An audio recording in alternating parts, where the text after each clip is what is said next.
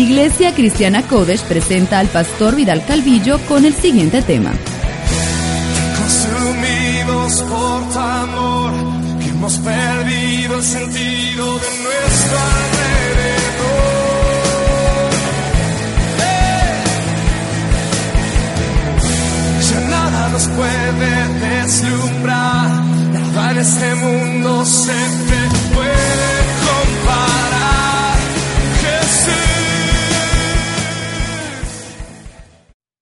Necesito que hagamos un repaso de algunos principios bíblicos que ya conoces. Y ese principio bíblico es recordar que debemos diferenciar entre lo que significa esperanza y lo que significa fe.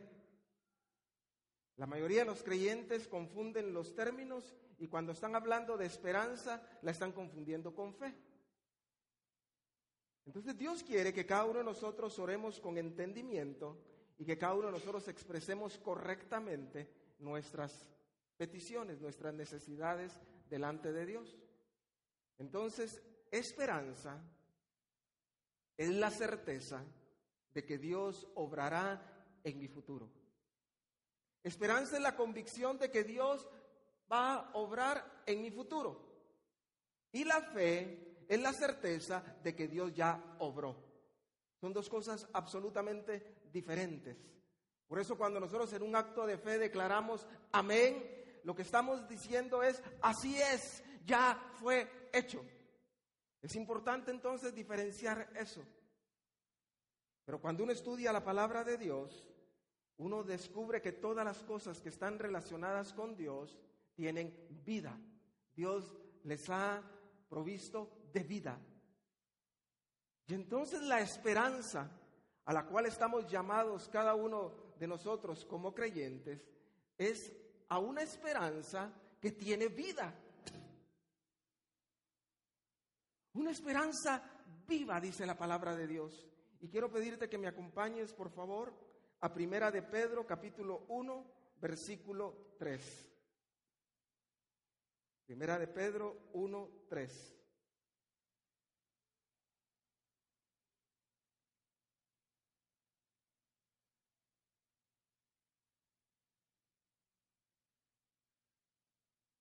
Bendito sea el Dios y Padre de nuestro Señor Jesucristo, que por su gran misericordia y, mediante, perdón, la resurrección de Jesucristo nos ha hecho nacer de nuevo a una esperanza viva. Así dice la Reina Valera contemporánea. Nos ha hecho nacer de nuevo, la Reina Valera dice, nos ha hecho renacer en una esperanza viva. Entonces el punto aquí es que Dios nos ha permitido nacer de nuevo para que en nosotros haya una esperanza que tiene vida. Una esperanza que tiene vida. La esperanza es una expectativa totalmente centrada en Dios, que es segura, que es confiable de que algo bueno está por suceder. Eso es crítico en la vida del creyente. Una esperanza viva tiene un fundamento sólido y ese fundamento sólido está en Dios. A diferencia del- de los creyentes, los incrédulos, las personas que no confían en Dios, no tienen una esperanza viva. Ellos lo que tienen es una esperanza muerta, aunque tengan esperanza. Pero la esperanza de ellos no tiene vida como la esperanza de aquellos que hemos puesto nuestra fe en Jesucristo. Es enorme la diferencia entonces. Algunos incrédulos tienen esperanza, pero esa esperanza es falsa. Puede ser que suceda, puede ser que no suceda, pero la esperanza del creyente es certera, sucederá. Eso es fundamental en la vida del creyente. La esperanza del incrédulo es incierta porque no está fundamentada en nada concreto. Tu esperanza tiene vida. Si tenemos una esperanza muerta, entonces tu esperanza no te sirve para nada. Es fundamental que nosotros como creyentes entendamos con claridad que nuestra esperanza tiene vida. ¿Cuál es tu problema? ¿Cuál es tu necesidad? Tu esperanza tiene vida. Tu esperanza no está muerta. Muchos creyentes no han recibido lo que piden porque piden sin expectación. Piden como quien dice, bueno, puede ser que pase, puede ser que no pase. Pero si dice Dios que Él te ha hecho renacer en una esperanza que tiene vida, eso significa que lo que tú estás anhelando, lo que tú le estás pidiendo al Señor, lo que has puesto delante de su altar, tiene una esperanza con vida. Eso significa sucederá. Y va a suceder porque Dios ya lo ha determinado.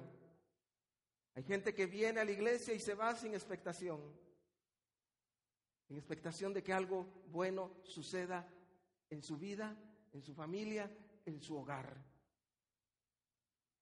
Cuando no hay expectativa, o expectativas de algo bueno, estamos a la expectativa de que ocurra algo malo. Tal vez ni te das cuenta, pero si tu expectativa no es de que algo bueno ocurrirá en tu vida, lo que implícitamente estás creyendo es que algo malo sucederá y conforme a tu fe te será hecho. El miedo es lo opuesto a la esperanza. Cuando tienes miedo del futuro es porque no tienes esperanza. Cuando tienes miedo es porque crees que algo malo sucederá en tu vida. Y Dios te ha traído esta mañana para que reviertas eso. Tienes que salir hoy de esta mañana de este lugar con la expectación de que algo bueno va a suceder en tu vida, que algo bueno está comenzando a suceder ya. Arranca de tu mente, saca de tu corazón ese temor a que algo malo va a suceder en tu vida. Tienes que cambiar tu mentalidad. Antes de conocer a Jesús, la mayoría de nosotros acostumbrábamos a ser negativos. Hoy que estamos en Cristo, la mayoría sigue siendo negativa. Y eso indica que no has puesto tu esperanza en Dios. Ayúdame. Levanta tu mano. Antes acostumbrabas a vivir con temor. Hoy tienes una esperanza viva. El temor se va cuando la esperanza cobra vida dentro de ti. Otra definición de esperanza es la manifestación total de la vida que cada creyente posee. La manifestación total de la vida que el creyente posee. Eso es esperanza. Dios vive dentro de ti y Dios con todo su poder y todos sus recursos te dice, yo soy tu esperanza. Jesucristo es el mismo ayer, hoy y por los siglos. Eso significa en tu pasado Dios, en tu presente Dios y en tu futuro Dios esperándote con los brazos abiertos, diciendo, no temas, yo estoy contigo. No hay espacio, no hay lugar para el temor. Así que comienza a pensar que este año no solamente va a ser bueno para ti, sino va a ser uno de los mejores. Y si lo crees, dale un fuerte aplauso al rey. Dáselo fuerte si crees que este año va a ser mejor.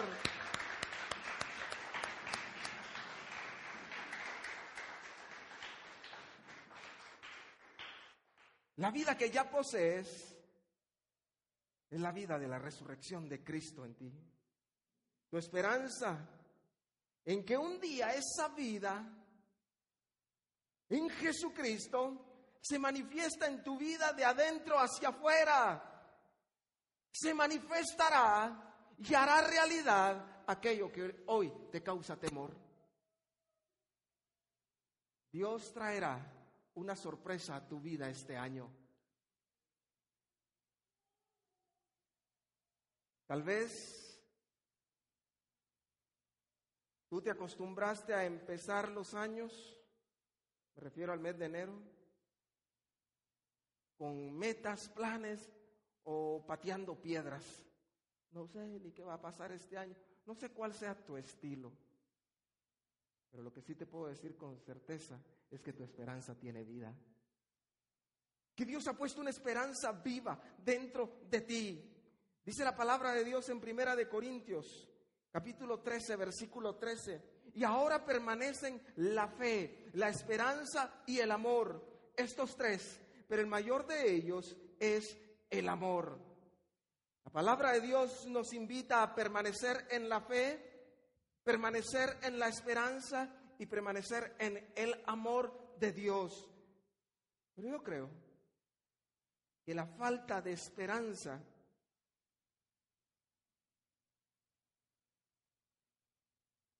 es una de las condiciones más tristes de una persona. Cuando una persona pierde la esperanza, lo siguiente que llega a la vida es la depresión.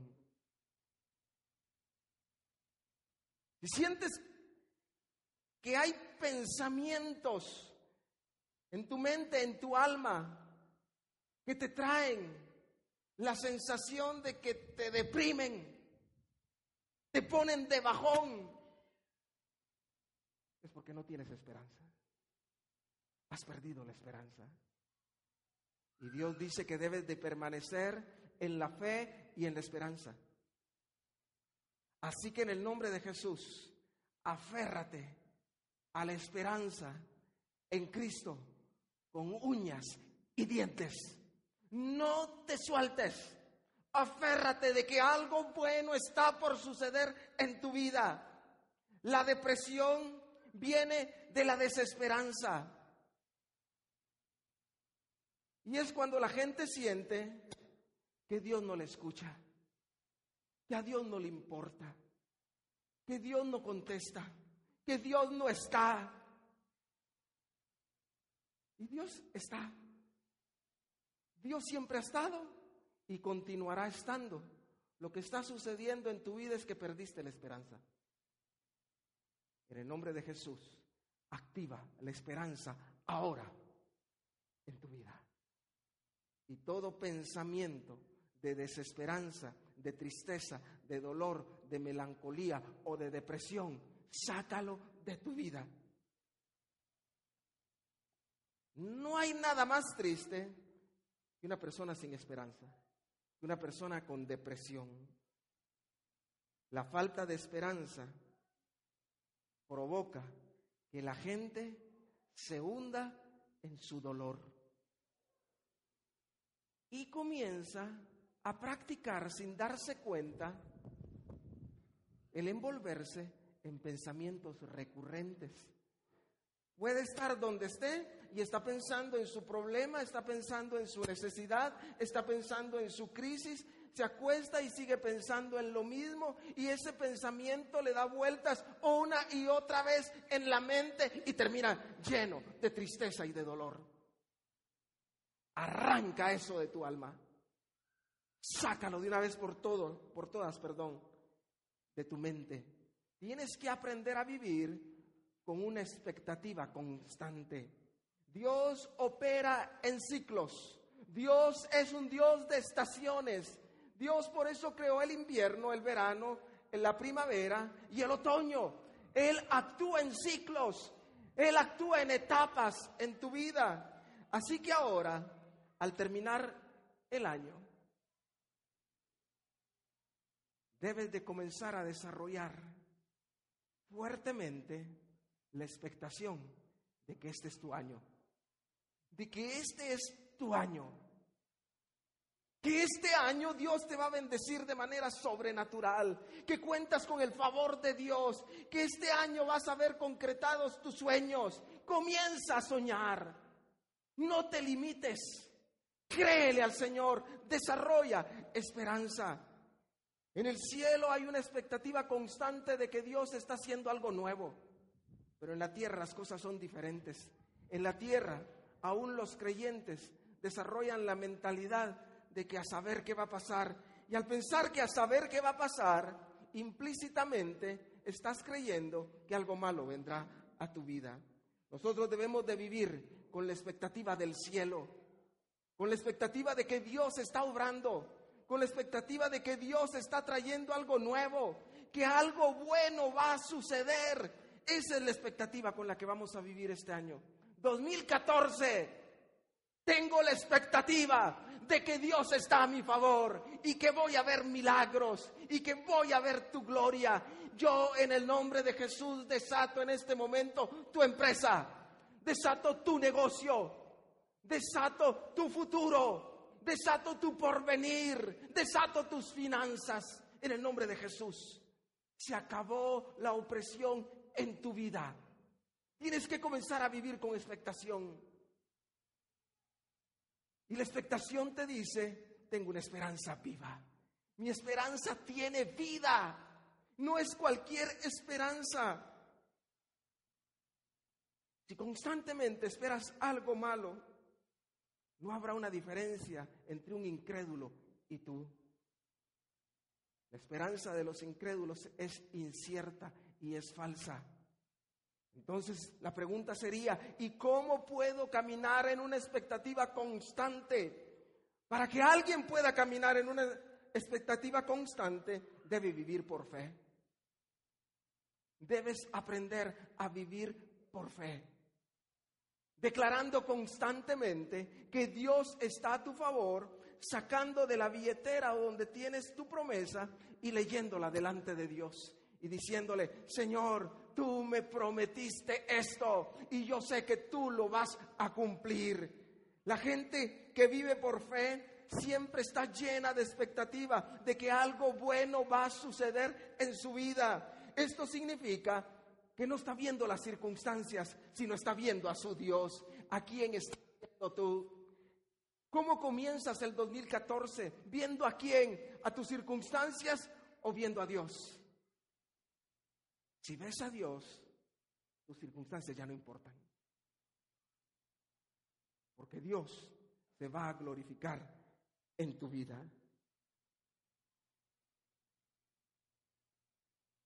Tienes que aprender entonces a vivir y caminar en fe.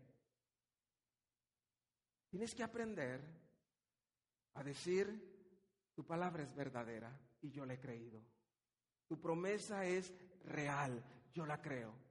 Eso es lo que Dios quiere, que comiences este año viviendo con expectación de que Él está obrando a tu favor, de que Él está a tu lado. Mientras no hagas ni obedezcas, no tendrás ninguna expectativa.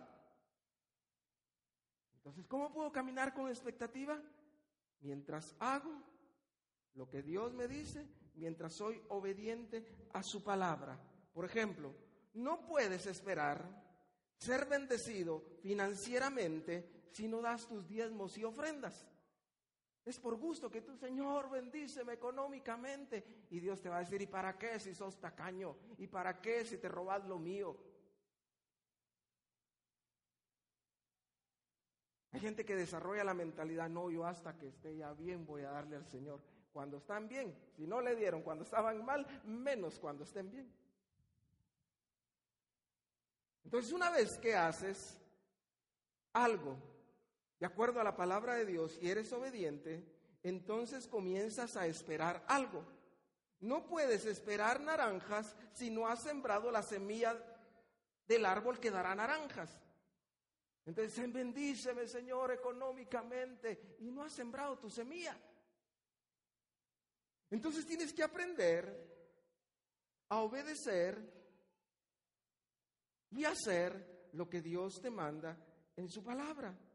Cuando hacemos lo que la palabra de Dios nos dice, eso nos da derecho a esperar. Escucha lo que dice su palabra. Esto sí, búsquenlo todos y léanlo, por favor. Primera, primera de Corintios, capítulo 9, versículo 10. Primera de Corintios 9, 10. O más bien, lo dice por todos nosotros? Les pregunta. En realidad, esto se escribió por nosotros, porque tanto el que ara como el que trilla deben hacerlo con la esperanza de recibir su parte de la cosecha. Entonces tú siembras y esperas la cosecha. No siembras, no tienes nada que esperar. La religión te dice, no esperes nada. Porque lo que haces, lo haces para Dios. Así te dice la religión. No, no esperes nada. Porque lo que haces, lo haces para el Señor. Eso está bien cuando se hace en el Espíritu. Pero cuando se vuelve religiosidad, es un obstáculo en tu vida. Porque la palabra de Dios habla de vivir con expectación.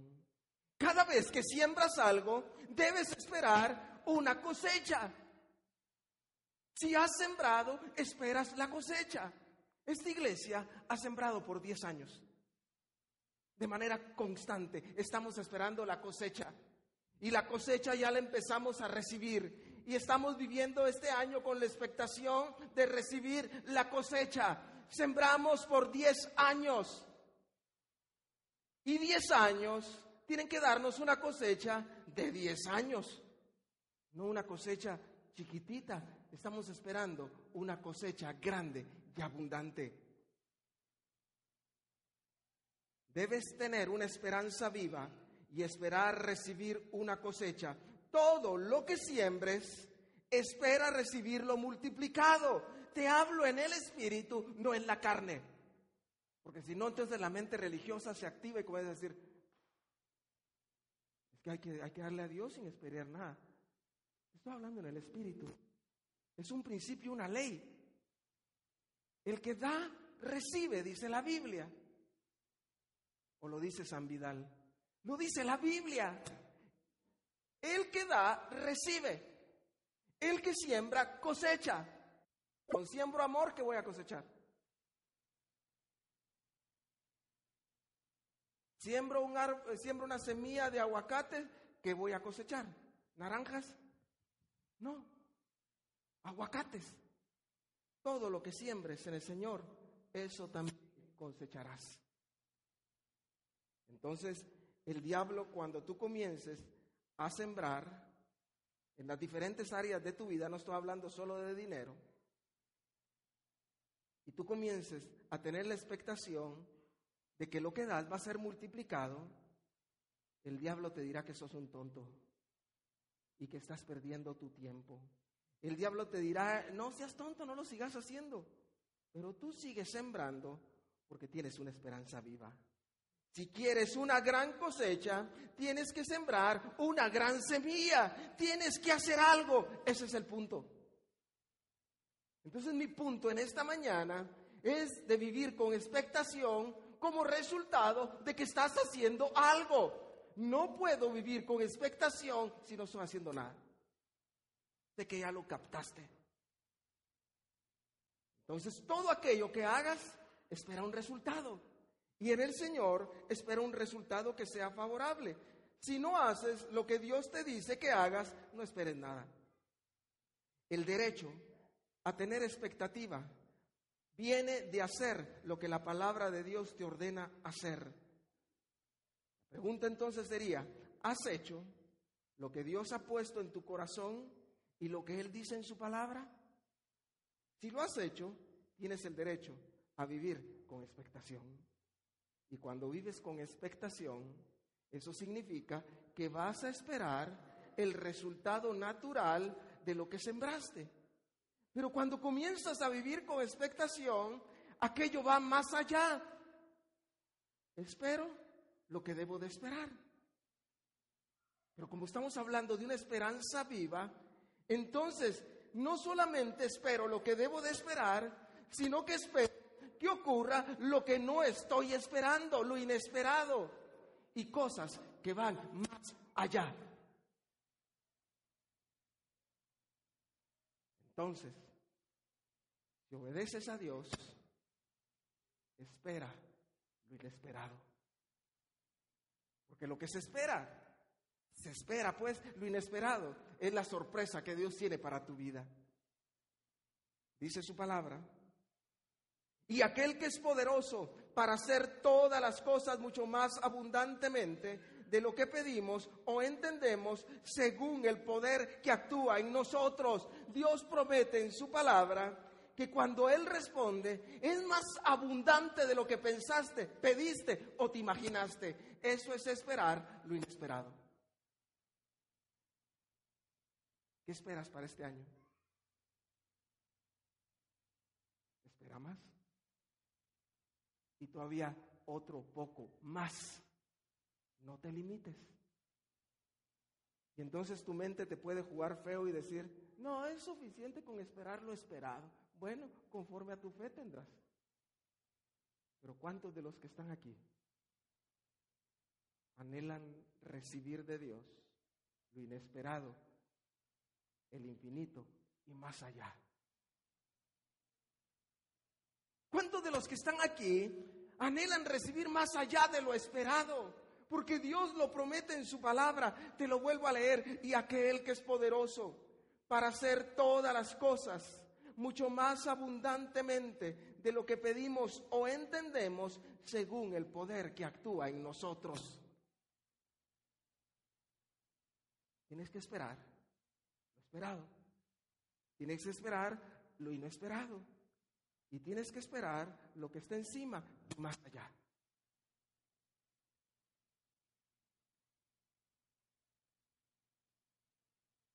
Este año va a ser un buen año.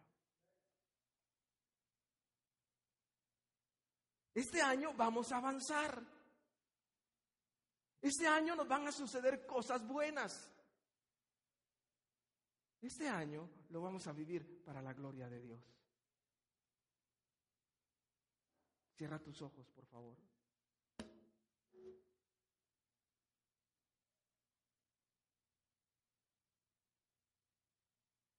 Este momento es sumamente importante, no te distraigas. Es necesario que cambies tu perspectiva y que puedas decir esta mañana, algo bueno viene para mí. Deja que Jesús sea el fundamento de tu esperanza. No permitas que la razón mate tu fe y tu expectativa. En vez de eso, alaba a Dios, declara que tu cosecha está en camino y vive siempre a la expectativa de que una gran cosecha, de que algo bueno, de que algo grande viene para ti. ¿Tú estás dispuesto a creerle al Señor esta mañana? Que este año va a ser bueno. Este año es el que estabas esperando. Si este año es cuando vas a ver cumplida tu promesa, la promesa que Dios te ha hecho, si este año vas a ver concretada tu petición,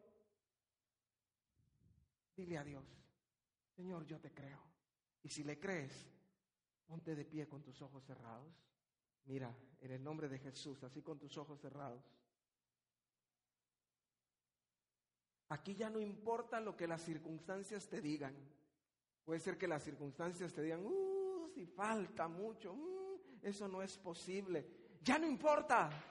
Porque ahora dentro de ti hay una esperanza que tiene vida. El poder de la resurrección está dentro de ti. Jesús, que es Dios, vive dentro de ti y Él es real. Y entonces tu esperanza comienza a cobrar vida. Y en el nombre de Jesús yo te invito a que esta mañana glorifiquemos el nombre de Jesús diciendo, Señor, yo te creo. Este es un buen año. Y todas aquellas cosas feas que me ocurrieron en el 2013, las sepulto en el nombre de Jesús. Y todo recuerdo que ha quedado en mi mente y en mi alma, lo echo fuera en el nombre de Jesús. Y ahora, Señor, entendiendo que tú eres un Dios de ciclos y estás empezando un nuevo ciclo en mi vida, pongo toda mi esperanza en ti, Señor. Pongo toda mi confianza en ti, Señor.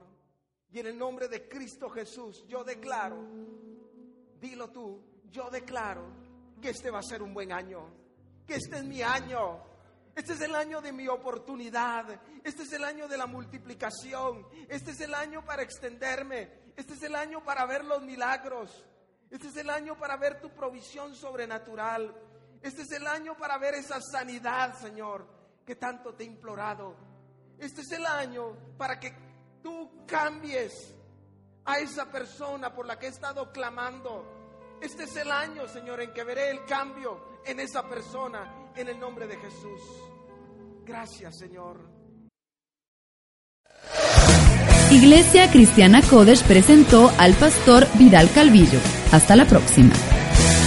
Consumidos por tu amor, hemos perdido el sentido de nuestro alrededor.